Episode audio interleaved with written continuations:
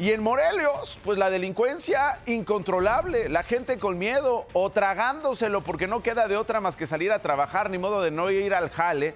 Y cuando critican a la administración en turno, el presidente Andrés Manuel López Obrador sale en defensa del gobernador de Morelos, Cuauhtémoc Blanco, luego de que fuera abuchado durante el informe de restauración del antiguo Palacio de Cortés y murales de Diego Rivera, esto en la Plaza de Armas de Cuernavaca el pasado viernes, aunque todo Morelos se ha convertido en una plaza de armas.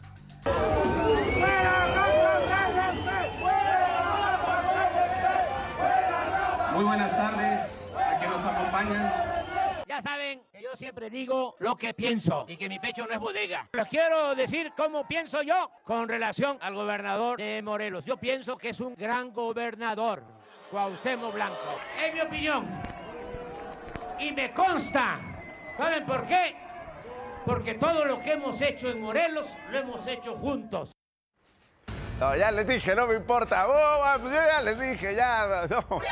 ¿Qué hace? ¿No? ¿Qué hace? No, yo ya les dije que mi pecho no es bodega, el gobernador es el. Oh, oh, oh bueno, ya les dije, casi, casi se nos agarran cachetadas el presidente.